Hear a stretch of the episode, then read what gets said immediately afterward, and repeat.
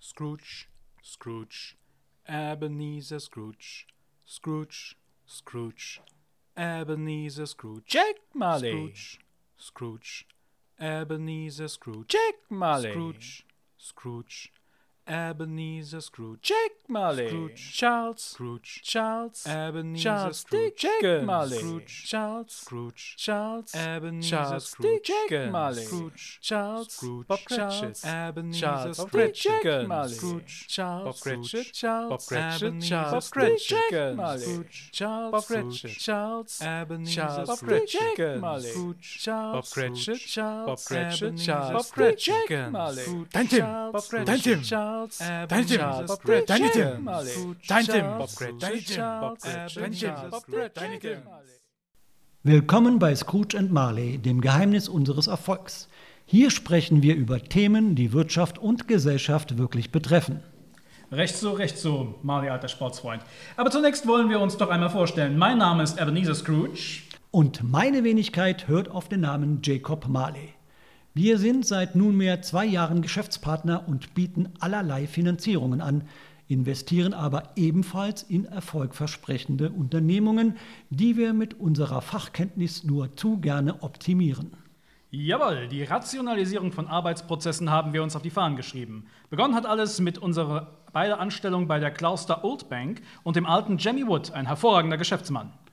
Ja, ich hatte vorher eine Ausbildung in Liverpool absolviert und du, Ebenezer, in London. Wie hieß der alte Kauz nochmal? Fezziwig. Ja, genau, Fersewig.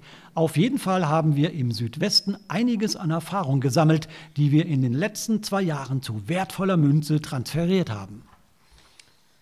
Wir dürfen freudig verkünden, dass unser aktuelles Vermögen im oberen sechsstelligen Bereich liegt.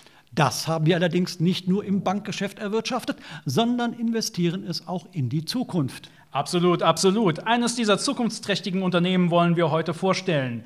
Dazu haben wir uns den Ingenieur Mr. George Stevenson eingeladen, der dieses Wunderwerk vollbracht hat. Willkommen, Mr. Stevenson. Erläutern Sie doch einmal Ihre lukrative Idee, in die wir investiert haben. Sehr gerne, Gentlemen. Aber erlauben Sie mir die Frage, warum wir in diese seltsamen Blechdosen sprechen und warum hängen diese an Kautschukseilen? Äh, Das tut jetzt nicht zur Sache. Wir bleiben einstweilen in diesen vier Wänden. Also, was genau haben Sie Schönes erfunden? Naja, erfunden, meine Herren, ist wohl etwas zu viel gesagt. Weiterentwickelt, das ist der Terminus, der anzuwenden ist. Die Dampfmaschine ist die Schlüsseltechnologie unserer Zeit und wird sich immer mehr durchsetzen. Sie soll nun sogar schon in Europa Verwendung finden. Ich kam schon im zarten Alter von 14 mit ihr in Kontakt, als ich in einer Kohlegrube arbeitete und dort die Dampfmaschine zur Entwässerung bediente. Das ist eine teils sehr unsichere Arbeit. Sie müssen wissen, dass mein Vater bei einem Unfall mit einer solchen Apparatur erblindete. Aha. Jedenfalls beschäftigte ich mich eingehend mit der Technologie und versuchte sie zu optimieren. Schließlich konnte ich eine neue Pumpentechnik entwickeln. Ah, daher nennt man sie auch den Maschinendoktor. Haha, ja, das ist wohl der Name, den man mir gab. Alles schön und gut, alles interessant, aber was haben Sie für uns heut, denn heute nun dabei? Sie haben etwas erfunden, das sich Dampflokomotive nennt. Nein, nein, weiterentwickelt. Die Ehre der Erfindung fällt wohl dem Kollegen Hedley anheim. Ich habe das Ganze in Zugkraft und Fahrweise optimiert. Es handelt sich um eine Dampfmaschine, die Räder auf Schienen betreibt. Mit der damit gewonnenen Zugkraft können mehrere Tonnen Ladung transportiert werden. Und das Ganze wird im Kohlengebiet zwischen Stockton und Darlington betrieben, wo wir die kleine, aber feine Zeche Midas betreiben. Sehr wohl. Aktuell umfasst die Strecke schon mehrere Meilen und soll noch weiter ausgebaut werden. Wenn nun ganz England mit solchen Schienen verbunden würde, würden die Wege viel kürzer. Unser Verständnis von Raum und Zeit wird sich fundamental ändern. Wenn nun der ganze Kontinent, die ganze Welt mit einem solchen Netz verbunden würde, meine Herren, überlegen Sie einmal das Potenzial. Ja, die Geschäftsmöglichkeiten. Der Prophet. Vielen Dank für diese interessanten Einblicke. Sie sehen also, meine Damen und Herren, Scrooge and Marley investiert in die Zukunft. Und weil Kinder unsere Zukunft sind, investieren wir auch darin. Zu Gast ist nun Mrs. Beckfrey, die für Scrooge und Marley arbeitet. Mrs. Beckfrey, was ist Ihre Aufgabe in unserem Unternehmen? Ich leite das Waisenhaus Sancta Corona im Osten Londons. Richtig, richtig. Denn die Investition in ein solches Waisenhaus ist die Investition in die Zukunft. Und solch ein wohltätiger Klamauk spart kräftig Steuern. Wie bitte? Nichts, nichts. Äh, nun, äh, äh, lernen die Kinder bei uns auch wertvolle Sachen für die Zukunft. Äh, Was können Sie dazu sagen, Mrs. Beckfrey? Ähm, naja, eigentlich wollte ich mit Ihnen schon darüber reden. Ich denke, dass viele der Kinder noch zu jung sind, in Kohlebergwerken und als Schornsteinfeger zu arbeiten. Humbug. Arbeit bildet den Charakter. Außerdem können Sie so wertvolle Dinge für das Erwachsenenleben lernen. Recht so, recht so. Wenn man aber nun einigen Ärzten traut, werden die Kinder in ihrem Wachstum gehemmt. Außerdem entwickeln sie einen chronischen Husten, der vom Kohlestaub kommen soll. Unsinn, das ist nicht bewiesen. Sie sollten nicht auf den Rat irgendwelcher Quacksalber hören, die Ihnen nur das Geld aus der Tasche ziehen wollen. Wenn ich krank bin und mich nicht behandeln lasse, bin ich in 14 Tagen wieder gesund. Mit Arzt dauert es zwei Wochen. Sehr richtig. Ich habe mir mal auf dem Nachhauseweg beide Beine zerschnitten und bin zu einem Arzt, habe aber nur das eine Bein behandeln lassen. Ich habe mit ihm um die doppelten Behandlungskosten gewettet, dass das unbehandelte Bein schneller heilt. Und? Natürlich habe ich die Wette gewonnen. Mr. Marley, Mr. Scrooge, ich denke, die Kinder sollten aber besser versorgt werden, wenn sie schon so hart. Mrs. Beckfrey, wenn Sie sich demnächst nach einer neuen Anstellung umsehen wollen, dann machen Sie so weiter. Nicht doch, nicht doch. Wir sollten vielleicht diejenigen zu Wort kommen lassen, um die es geht. Wir haben also außerdem zu Gast die junge Finlay, die in einer unserer Webereien arbeitet, Mason, die in unserer Zeche Minas nach Kohlen gräbt, und Charlie, eine Kaminbürste hier in London. Sie meinen Kaminbüsterin? Nein. Nun, kleine Finlay, wie findest du denn die Arbeit in unserer Weberei? Toll. Bekomme ich jetzt was zu essen? Später. Erzähl uns doch einmal, wie es dir so ergeht.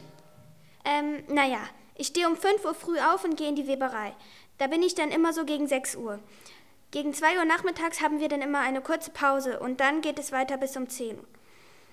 Am Anfang war es seltsam, weil mir immer die Finger geblutet haben, aber jetzt habe ich so dicke Haut an den Fingern, dass ich damit problemlos die Kohlen aus dem Feuer holen kann. Das hört sich doch wunderbar an. Und wie findest du es für uns zu arbeiten? Hast du irgendwelche Beschwerden? Für Sie beide Herren zu arbeiten ist das Schönste auf der Welt. Es gibt mir die Blähigkeiten, Fähigkeiten. Fähigkeiten, auch in meinem späteren Leben einer sinnvollen Beschäftigung nachzugehen. Es ist besser, als auf der Straße zu leben. Sehen Sie, Mrs. Beckfrey? Naja, wenn Sie meine Eltern nicht aus ihrer Wohnung rausgeworfen... Ähm, und als nächstes stellt sich dann Mason vor. Ja? Äh, beschreib uns doch mal deine Arbeit, Mason. Naja, ich baue Kohle ab, seit ich sechs Jahre bin. Dann bist du ja. Ähm, hm. Dann bist du ja schon ganze zwei Jahre bei uns. Ich bin 42 Jahre alt. Etwas klein ist er ja schon. Aber äh, sechs Jahre über der durchschnittlichen Lebenserwartung sehen Sie, Mrs. Beckfrey? Nun, sehr gesund sieht Mr. Mason aber nicht aus, als wäre seine Haut eingelaufen. Mir geht es blendend. Mr. Scrooge, äh, wegen der Bezahlung. Die Medizin ist teuer. und, äh, Später zu unserem letzten Gast, Jacob. Ähm, ja, Charlie. Hier steht, du arbeitest als Kaminbürster. Kaminbürste. Ich werde an einem langen Seil in die großen Kaminschlote gelassen und putze sie sauber.